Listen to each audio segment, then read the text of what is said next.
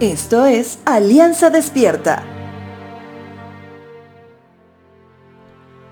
En podcasts anteriores hablamos acerca de lo que significa el temor de Dios, una actitud que representa reverencia y admiración al Creador de todo, a nuestro Santo Dios, una posición que nos ayuda a conocer quién es Dios, cómo Él trabaja y cómo debemos nosotros servirle en medio de reconocer que sus caminos, su voluntad sobre nuestra vida, es un signo distintivo de que he aprendido del temor de Dios. En el libro de Deuteronomio, el autor inspirado agrega un ingrediente adicional vital para desarrollar el temor de Dios. Deuteronomio capítulo 14 versos 22 y 23 dice lo siguiente.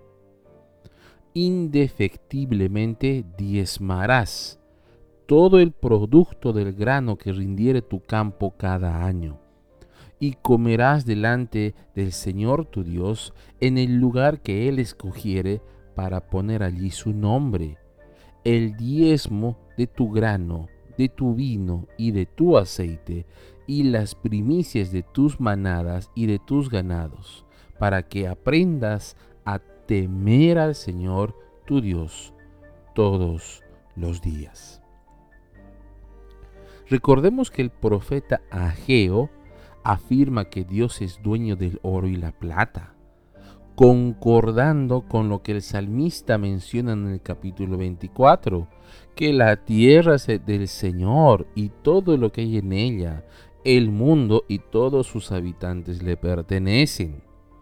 En ese sentido, cuando hablamos del diezmo, sin duda que debemos reconocer qué significa esto para Dios. Para cada creyente, el decidir de manera voluntaria, sin que medie presión alguna y sin esperar nada a cambio, debe reconocer que el diezmo, la ofrenda, son parte de nuestra forma de depender de Dios, no por la cantidad, sino por el hecho de obediencia. Si reconocemos que el temor de Dios es una actitud de reverencia, reconociendo quién es Él, el que apartes la décima parte cumple con eso. Recuerda, Dios no necesita tu dinero. Tú necesitas dar para recordar a tu corazón que dependes de Dios. Tu trabajo depende de Dios. Tu vida depende de Dios y te ayuda a luchar contra la raíz de todos los males, que es el amor al dinero.